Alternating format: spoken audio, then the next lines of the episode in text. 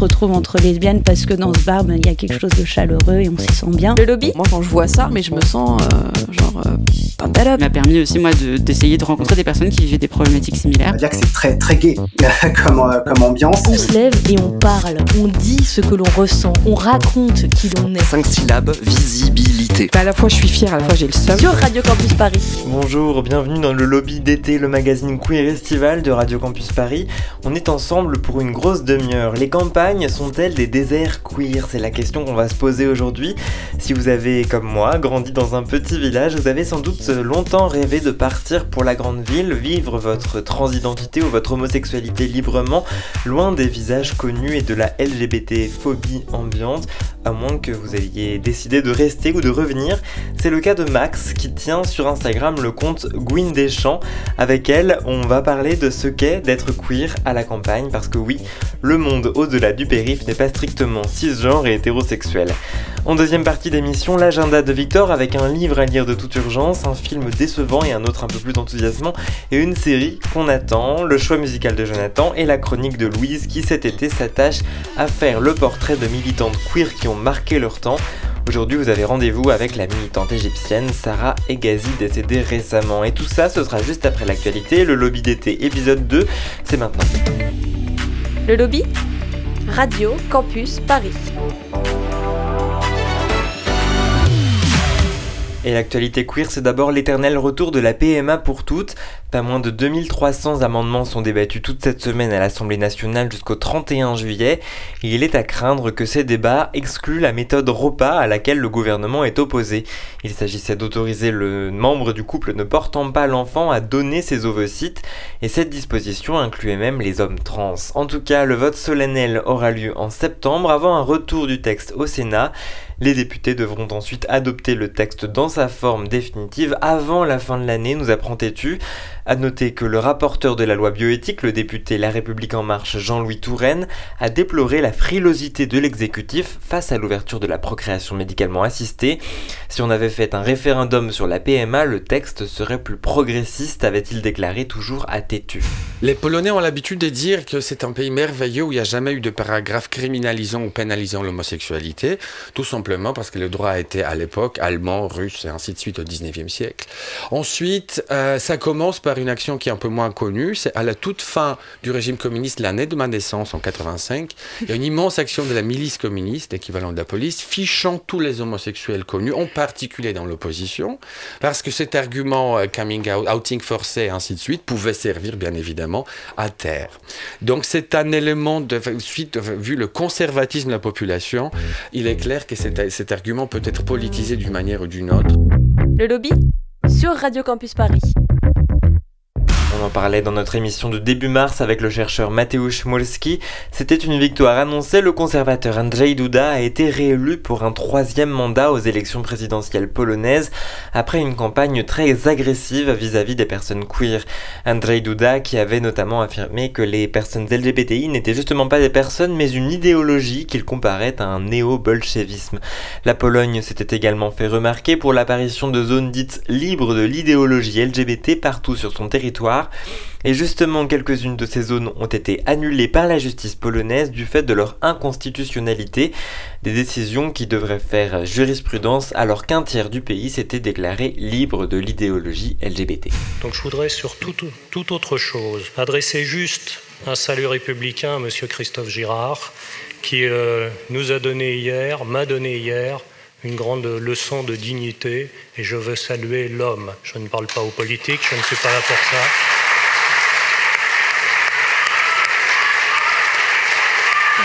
Merci beaucoup, monsieur le préfet. Merci beaucoup, monsieur le préfet, pour euh, cette manifestation de soutien républicain. De l'eau dans le gaz entre les écologistes et les socialistes à la mairie de Paris après la démission de l'adjoint à la culture Christophe Girard, interrogé en mars dernier dans le cadre de l'affaire Gabriel Matzneff, l'écrivain accusé de viol sur mineur. Christophe Girard qui était dans les années 1980 secrétaire général de la maison Yves Saint-Laurent qui a apporté un soutien financier à Metznef. La maison de haute couture a plus précisément financé les frais d'hôtel de l'écrivain, un hôtel à Saint-Germain-des-Prés où il a reçu à plusieurs reprises Vanessa Springora qui l'accuse justement de viol dans son livre Le consentement. C'est aussi à Girard que Metznef avait dédié son livre La prunelle de mes yeux consacré tout entier à Vanessa Springora, ce qui laisse largement planer le doute sur ce que Girard savait des viols perpétrés par l'écrivain. Derrière cette démission, il y a surtout deux nouvelles élues écologistes, la militante féministe et lesbienne Alice Coffin et l'ex-porte-parole d'Oser le féminisme Raphaël Rémy Leleu.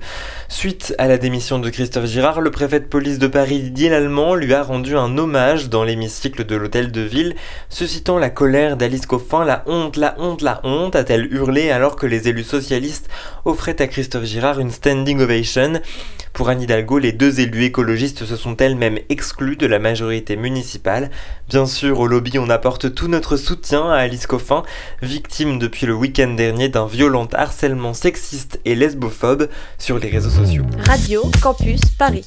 Voilà pour l'actualité queer de ces derniers jours. On en vient à notre dossier de la semaine. Les campagnes sont-elles des déserts queer? Et avant de retrouver Gwyn Deschamps, je vous propose d'écouter les témoignages de nos auditeurs et de nos auditrices.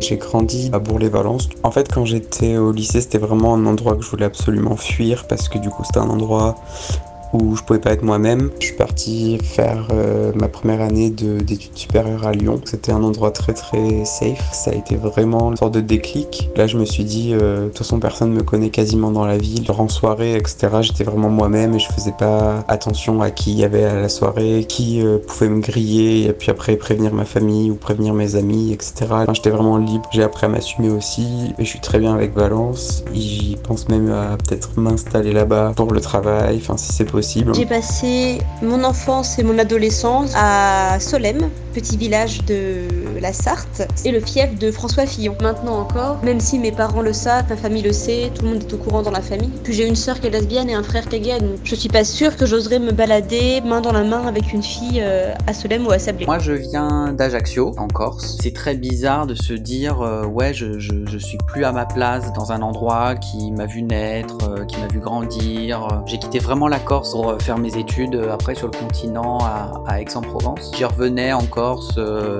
l'été. Ça me ramenait directement en arrière. Aujourd'hui, je suis vraiment content de voir que déjà une première assoce LGBT soit montée en Corse. Il y a un mouvement aussi de, libération de la parole qui est amené par des meufs victimes de violences sexuelles et victimes de viols. Moi, je me retrouve finalement à être à Paris et à voir La ville d'où je viens, c'est euh, le Puy-en-Velay, donc euh, en Haute-Loire. Je vivais dans un petit coin de campagne juste à côté, donc pas en centre-ville. Moi, je suis bi. Il faut savoir que mon département, et notamment ma ville, c'est une ville très chrétienne, très catholique, euh, très ancrée religion.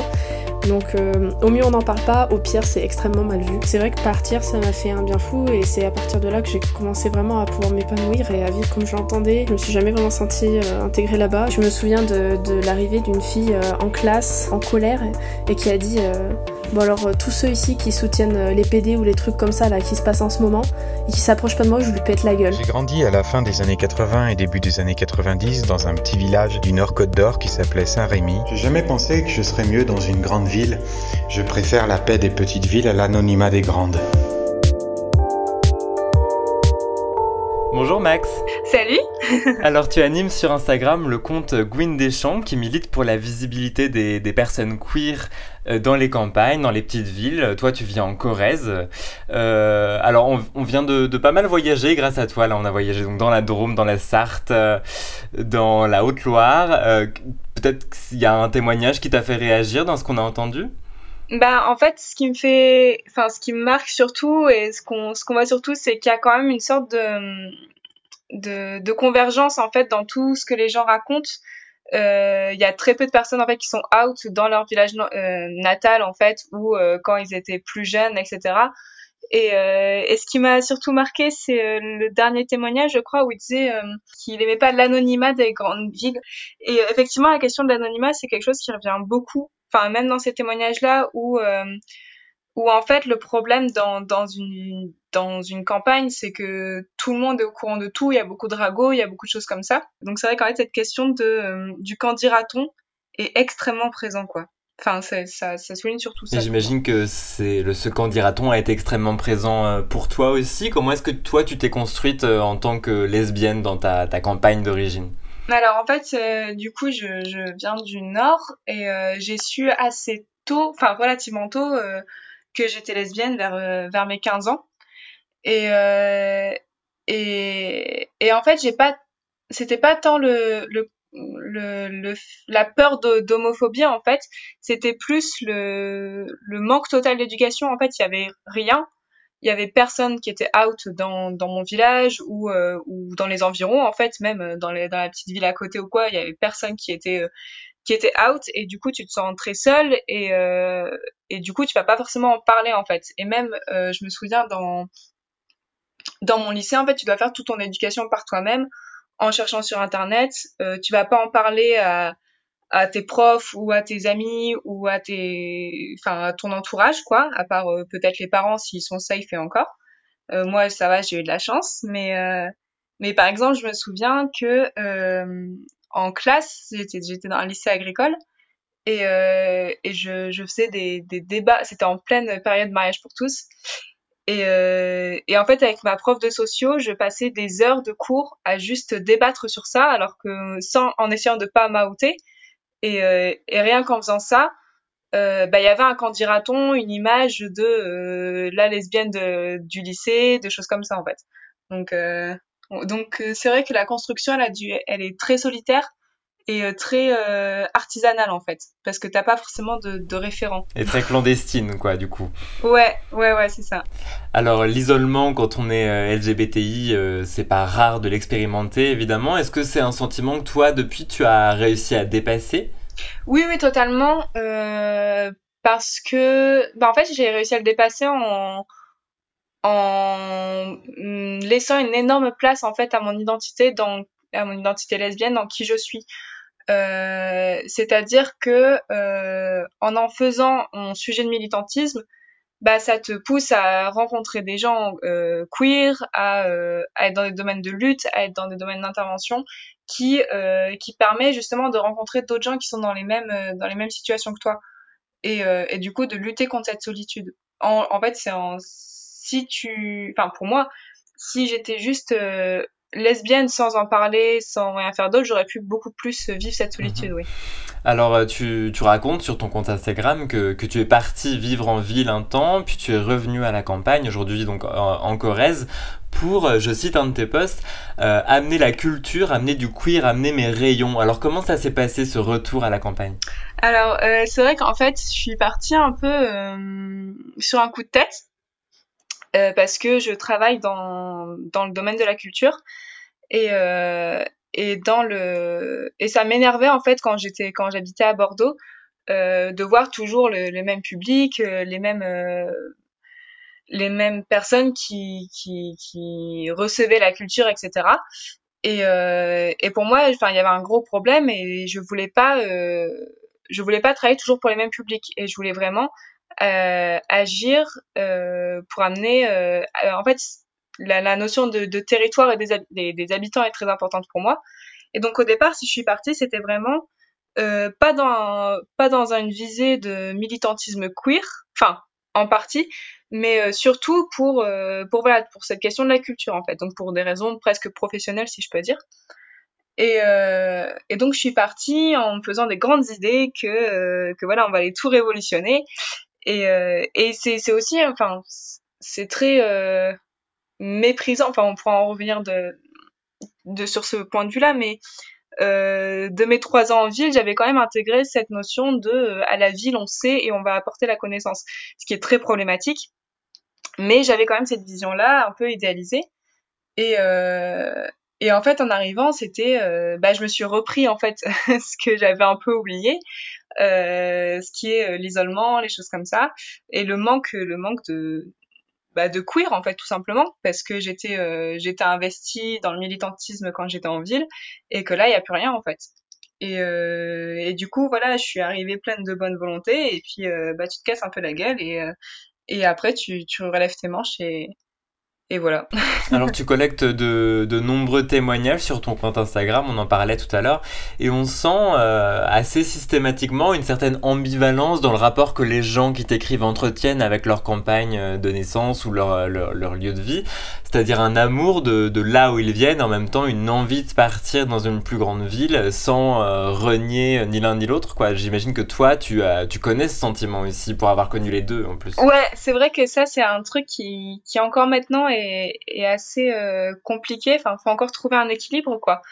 Euh, dans le sens où, alors c'est encore différent parce que je suis, je retourne plus dans, dans, enfin, j'ai plus vraiment d'attache de par rapport à ma campagne d'où je viens, mais euh, parce que j'ai vraiment tourné la page. En fait, c'est vraiment un truc où je, n'y retourne plus. Euh, mais euh, mais c'est vrai qu'en fait trouver un équilibre entre aimer euh, aimer son territoire, aimer les paysages, la, et puis même enfin le, le, le mode de vie qui est qui est d'être dans des dans des coins plus reculés, lié au manque d'activité, de, de sorties. Enfin, surtout quand on est queer, de rencontrer des gens queer, de, enfin, faire des, des soirées, de, manifester, enfin, tu vois, genre, tout ce genre de choses qui sont qu'en ville, euh, c'est un équilibre à trouver en fait. Et du coup, tu as, des moments où c'est très compliqué et des moments où tu te rappelles en fait euh, bah, pourquoi tu es là et, euh, et, quel lien. Enfin, c'est pas anodin pourquoi tu es à la campagne. Et c'est un lien qui est très fort, qui est assez inexplicable. Et, et c'est ça en fait qui te raccroche et qui t'empêche de dire bon, allez, je me casse et je retourne en ville quoi.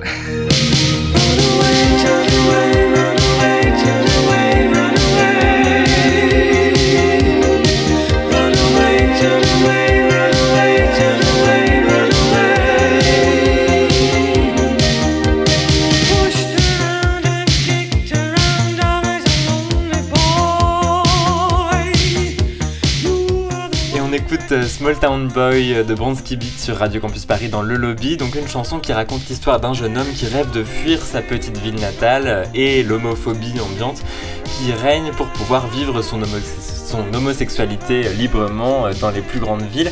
Euh, être LGBTI dans les villages, dans les campagnes, c'est pas toujours évident, mais être militant, ça peut être assez euh, frustrant quand tout se passe dans les grands centres urbains, on en, on en parlait à l'instant. À part sur Instagram, comment est-ce que tu arrives à militer toi Max? Euh, alors déjà, en n'ayant pas peur de faire de la route, c'est-à-dire que bah, j'essaye je de me rendre sur Paris ou, ou, à Bordeaux, etc., une ou plusieurs fois par mois. Donc voilà, c'est 4 heures de train, c'est des choses comme ça, mais, mais ça vaut le coup. Ou alors même dans les villes les plus proches, Limoges, etc., quand il y a des rassemblements, comme là, il y avait les rassemblements contre les violences policières, contre les choses comme ça. Après, c'est faire euh, des collages dans les campagnes, tu vois. Il y a, y a, un compte justement qui recense tout ça, qui s'appelle Collège Féminicide Village, je crois. C'est des super initiatives où c'est plein de gens qui vont euh, faire des collages euh, au milieu de nulle part. Euh, et c'est aussi organiser, bah, organiser nos propres trucs en fait. Est-ce que tu, comme tu es passé par Bordeaux, je me demandais si tu sentais une, une, sorte de condescendance ou un mépris du milieu militant LGBT urbain par rapport bah, au queer des champs? En fait, je pense que c'est pas tant un, mépris, c'est plus une méconnaissance. Euh, enfin, je, je l'ai pas tant vécu quand j'étais à Bordeaux parce que bah quand j'étais à Bordeaux, je pensais pas, enfin, je pensais pas trop euh, moi-même à, la campagne et euh, et c'est, enfin, c'est justement voilà une preuve, c'est juste qu'on n'y pense pas. Et en fait, voilà, c'est juste une méconnaissance totale. Ah bon, il y a des gens queer à la campagne ou ah bon, mais tu connais la mute, toi, de, de où tu connais la mute alors que tu habites en Corrèze, tu vois? Ou euh, enfin tu vois genre c'est pas méchant c'est juste euh, c'est c'est juste qu'il y a aucune idée de ce que c'est que nos réalités. Euh, c'est utiliser le terme de provinciaux par exemple alors que c'est ultra méprisant comme terme. Euh, c'est aussi idéaliser un peu genre ah mais c'est trop bien euh, t'habites à la campagne t'es au vert tous les jours et et c'est le, calme et c'est euh, enfin les, les, les, brebis dans les prés tu vois alors que bah non t'as aussi des, des vraies difficultés qui sont liées à ça. T'as aussi des gens qui critiquent euh, le fait que tout le monde soit pas euh, mobilisé sur les manifs etc t'as envie de dire ouais mais enfin moi je peux pas y aller comme ça à tes manifs ou à tes événements ou à tes trucs comme ça et Et, et c'est juste qu'ils prennent pas en compte nos réalités dans leur lutte, quoi. La ruralité, c'est un peu le territoire oublié du militantisme queer ou de la pensée queer, selon toi? C'est un des territoires oubliés, ouais. Mais c'est quoi ce délire? Tu fais chier, Carole. C'est une expérience sexuelle ou t'es amoureuse? J'en sais rien, Manuel. Te quiero, te quiero, mi amor, mi amor. tu m'as jamais fait ça avec personne, alors j'y vais. Je peux pas faire autrement. On s'est connus un groupe de femmes. Un groupe de poterie pour femmes. Mais tu fais des choses comme ça, toi Elle est très douée en plus. Elle a fait toute une série de très jolis petits vases. Est-ce que tu te rends compte que ta mère, elle s'imagine que tu vas épouser Antoine et qu'elle va devenir grand-mère Si tu veux que je lui dise euh, qu'on est ensemble. Tu vas pas lui mentir toute ta vie Je vais partir au marché. Ça vous laisse deux heures pour quitter la maison. Alors je veux que vous fichiez le camp. Alors les queers et la ruralité, c'est euh, un sujet qui a été traité par le cinéma aussi. On écoutait à l'instant un extrait euh, de la bande-annonce de La Belle Saison avec Isia Egelin et Cécile de France. Il y a eu aussi le très beau Seul la Terre de, Francis Lee avec une histoire gay ici. Euh, ce sont des films dont les queers des gens ont besoin en fait. Ah mais totalement, enfin ça c'est ultra libérateur et, et d'ailleurs à chaque fois qu'on parle un peu de la question de de, de ruralité ou de choses comme ça, il y a tout le monde qui dit mais t'as vu la belle saison? Ou mais t'as vu, tu vois, genre c'est devenu un peu un, un symbole ce film parce que il traite avec beaucoup de justesse euh, euh, par le personnage d'Isia euh, bah, ce que c'est en fait que, que nos vies. D'ailleurs j'ai beaucoup, enfin je sais pas si je peux spoiler ou pas, mais euh, mais voilà que son attachement en fait à, sa terre est très très belle. Et, euh, et c'est vrai que c'est un peu en, manque, quoi, parce qu'il n'y a, pas tant de tant d'œuvres qui ont été faites sur ce sujet, en fait. Il y a, des BD, il y a une BD très bien qui s'appelle La fille dans l'écran, euh, voilà, qui se passe à Périgueux. Euh, mais c'est vrai que c'est pas c'est pas si répandu que ça quoi. Et c'est super important enfin comme toute représentation quoi. Oui c'est un besoin de visibilité dont, dont, tous les LGBT ont besoin. On sait que dans le cinéma la, la visibilité des LGBT elle profite surtout aux, aux, gays blancs mais finalement elle profite surtout ouais. euh, aux, aux, homosexuels urbains en fait. Oui. Bah oui c'est ça parce que quand enfin je serais curieuse de savoir sur le nombre de films euh, LGBT qui ont été faits euh, en une année ou quoi combien se passe à Paris ne serait-ce qu'à Paris tu vois. Genre ils sont tous et, euh, sauf que quand tu vois ça, que t'es un, un jeune, euh, un jeune queer euh, qui n'a pas encore vécu sa première histoire et, et, qui regarde ça, et tu te dis, bah en fait, si moi aussi je veux connaître ou l'amour ou juste une aventure, je suis obligée d'aller d'aller d'aller moi aussi en ville et, et, je trouve ça super triste en fait. On a l'habitude de parler de, de communauté LGBTI un peu à toutes les sauces, mais quand on est un peu isolé dans un territoire, que ça soit en Corrèze, dans le Nord, dans la Drôme ou euh, en Haute-Loire, est-ce qu'on peut parler de communauté LGBT euh, rurale? Euh... Ouais, pourquoi pas? Enfin après c'est clair que du coup c'est des communautés réduites, hein, parce qu'on n'est pas, euh... on se compte un peu sur les doigts d'une main, mais euh, mais mais tu vois genre ça se voit aussi avec la, le fait qu'il y ait des qu'il y ait des gens qui vivent en des gens queer qui vivent en, communauté euh, tu vois genre dans une seule maison dans un territoire euh, qui sont propres à eux en fait. Et il y en a quelques-unes euh, qui sont en France et je trouve ça super parce que c'est aussi à la fois du coup ta démarche militante écologique et, euh, et queer en fait où c'est du coup euh, parfois c'est en non-mixité ou, ou, des choses comme ça, euh, pour, pour repenser en fait ton mode de vie. Et là, c'est vraiment clairement une communauté queer rurale, quoi. Et je trouve ça super beau. On parlait de visibilité, euh, toi aussi tu en donnes et tu mets aussi la lumière sur des problématiques euh, périphériques, ou en tout cas qui dépassent les luttes euh, queer. Je pense notamment aux déserts médicaux, par exemple, on parlait il y a deux semaines dans notre émission du rapport entretenu par les LGBTI au milieu médical avec Martin Winkler.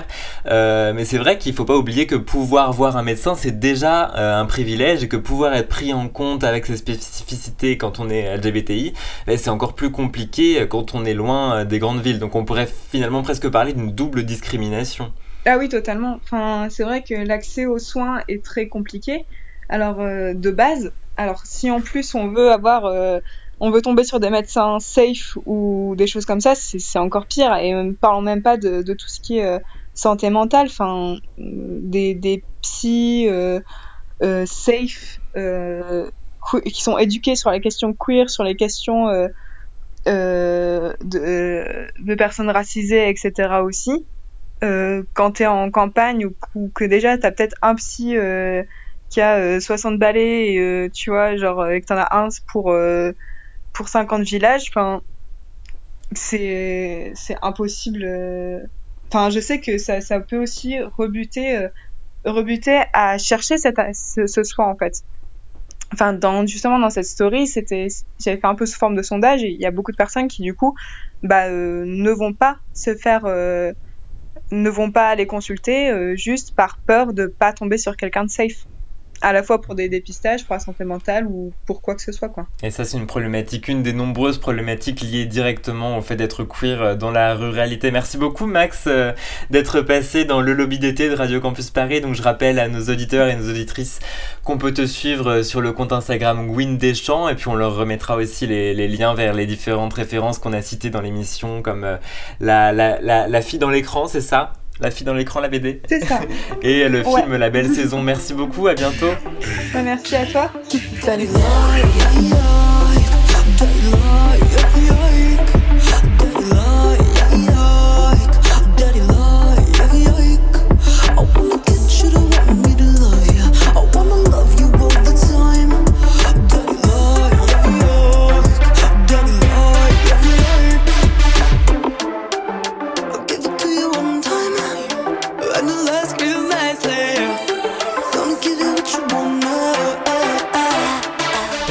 Dorian Electra Daddy Like dans le lobby. Alors si vous êtes à la recherche d'un caregiver pour passer votre été au chaud dans les bras de votre daddy, eh bien ne cherchez plus, Dorian Electra est là, personnage non binaire et tout simplement fabuleux.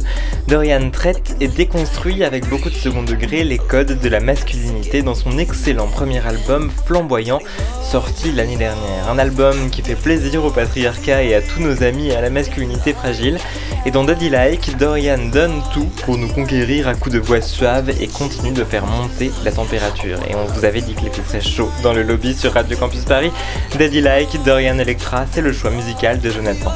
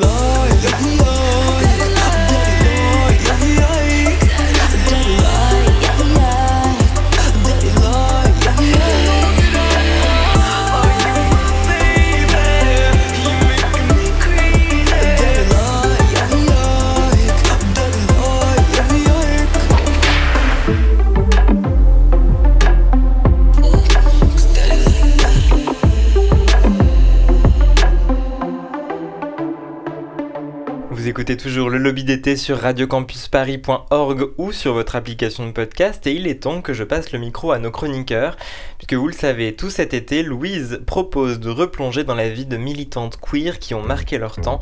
Aujourd'hui, deuxième épisode avec Sarah et Gazi. Le lobby sur Radio Campus Paris. Aujourd'hui, nous allons parler de Sarah Egazi, une jeune militante égyptienne lesbienne qui, un soir de septembre 2017, a vu sa vie tourner au cauchemar pour avoir brandi un drapeau arc-en-ciel. Lorsque la révolution égyptienne éclate, le 25 janvier 2011, au Caire, Sarah Egazi vient tout juste d'avoir le bac. Issue d'une famille de la toute petite classe moyenne, elle n'a pas les moyens d'entamer de longues études et effectue l'équivalent d'un BTS informatique. Auparavant salafiste, conservatrice, la révolution lui ouvre tout un champ de pensée et d'idées. Elle découvre Marx, Dostoïevski, Simone de Beauvoir Sarah Egazi appartient à cette génération qui s'est politisée grâce à la Révolution. Sarah est lesbienne, elle en parle de plus en plus librement, mais quand même, elle crée deux comptes Facebook, l'un pour la famille, l'autre pour le militantisme. Car sans être formellement interdite par la loi, l'homosexualité est un tabou dans une société aussi religieuse et conservatrice que l'Égypte. Alors imaginez l'homosexualité assumée et revendiquée. Revenons à ce soir de septembre 2017. C'était au beau milieu d'un concert du groupe de rock libanais Mashrou Leila, idole de la jeunesse révolutionnaire arabe. Sarah Egazi, hissée sur les épaules d'un ami, visage découvert, tient à bout de bras le symbole de la communauté queer.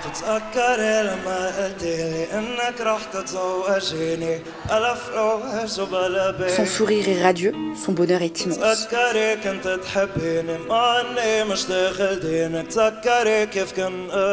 La photo est synonyme de liberté mais elle est diffusée sur les réseaux sociaux sans son consentement par un jeune homme décédé depuis dans un accident de voiture. Le cliché euh, fait le tour du monde et la vie de la jeune militante se retourne contre elle. En 2017, les autorités égyptiennes avaient interdit aux médias, je cite, de montrer des homosexuels ou de promouvoir leurs slogans. Sarah Egazi est d'autant plus dans le collimateur de la sécurité nationale qu'elle a participé à la fondation de Pain et Liberté, une formation marxiste elle devient la cible idéale.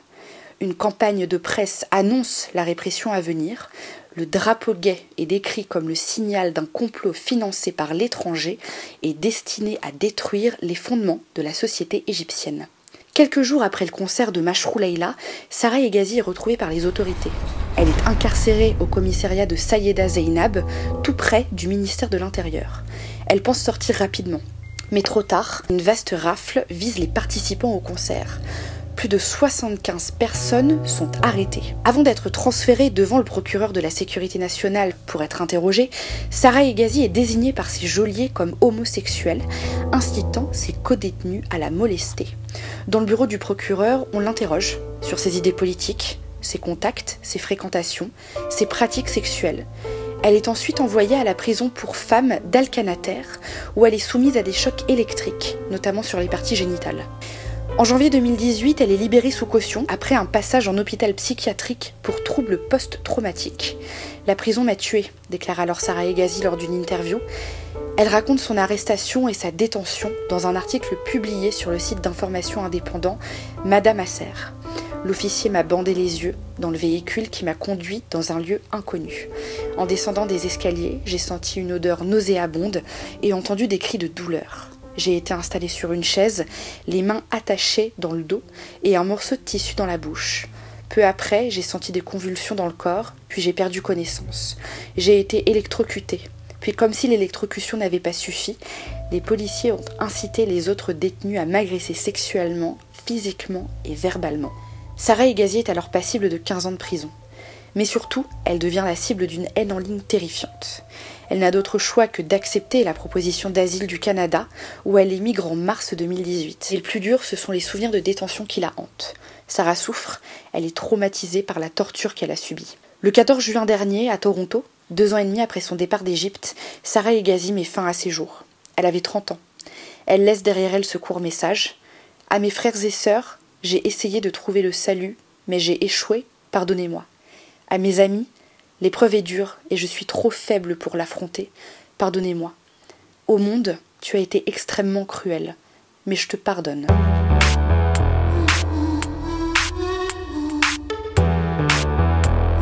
Le gouvernement égyptien a tué Sarah Egazi. Les lois égyptiennes ne criminalisent pas explicitement l'homosexualité, pourtant, les autorités engagent bien souvent des poursuites pour, je cite, indécence et atteinte à la moralité publique. L'an dernier, 92 personnes LGBT+ ont été arrêtées en Égypte selon un groupe de défenseurs des droits locaux.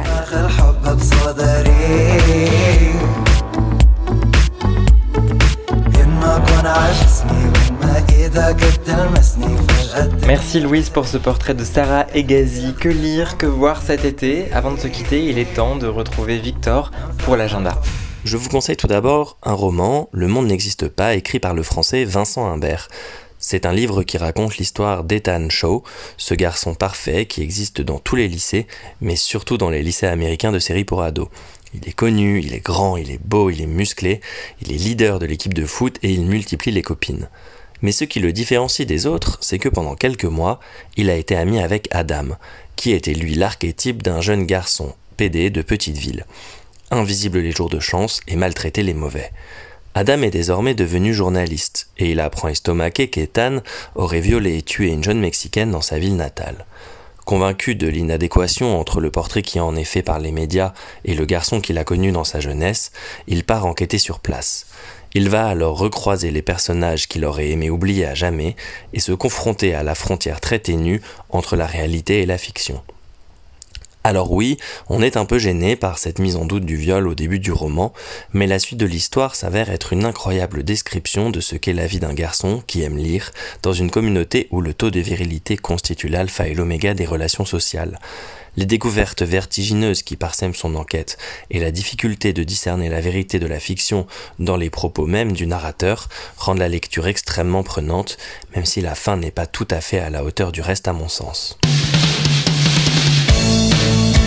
Ça va mon chéri Ouais. Mon Dieu, mais qu'est-ce que tu lui as fait Maman, elle s'est chavirée, c'est tout, c'est rien. Un bon bain chaud, c'est tout ce qu'il te faut. Allez Avec ta mère, vous faites ça à tous les mecs qui chavirent C'est que c'est ma première fois. hein. Tu te détends, tu résistes jamais au mouvement. Tu te laisses aller. Plaisir à voir tous les deux. Salut beau mec Toi et moi, on a des milliers de balades à faire ensemble.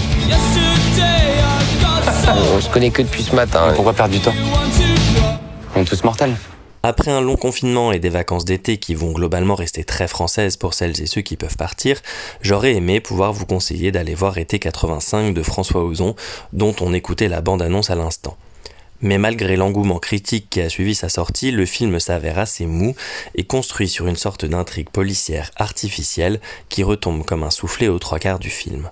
Les acteurs ne sont pas très crédibles, la faute probablement à des dialogues d'une platitude déconcertante, avec une mention spéciale à Valérie Aproni Tedeschi, dont pas une réplique ne sonne juste.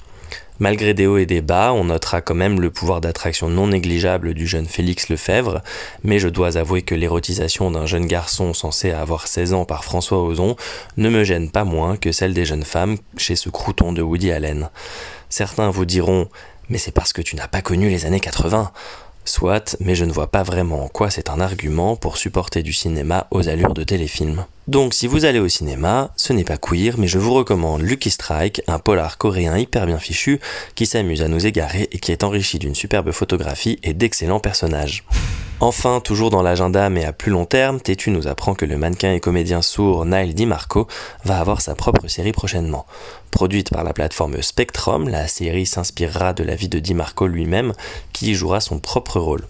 En dehors de l'immense plaisir que sera de voir Naël DiMarco dans son écran, on saluera le fait de centrer une série sur un personnage sourd, avec en plus un comédien qui se définit comme sexuellement fluide.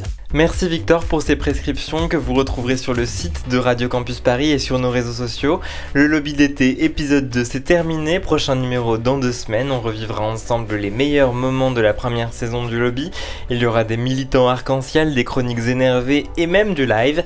D'ici là, abonnez-vous au podcast sur Spotify, Deezer, Apple Podcast et partout ailleurs. Le lobby d'été c'est Victor, Louise, Jonathan, Colin et un autre Jonathan à la mise en onde de l'émission. À bientôt.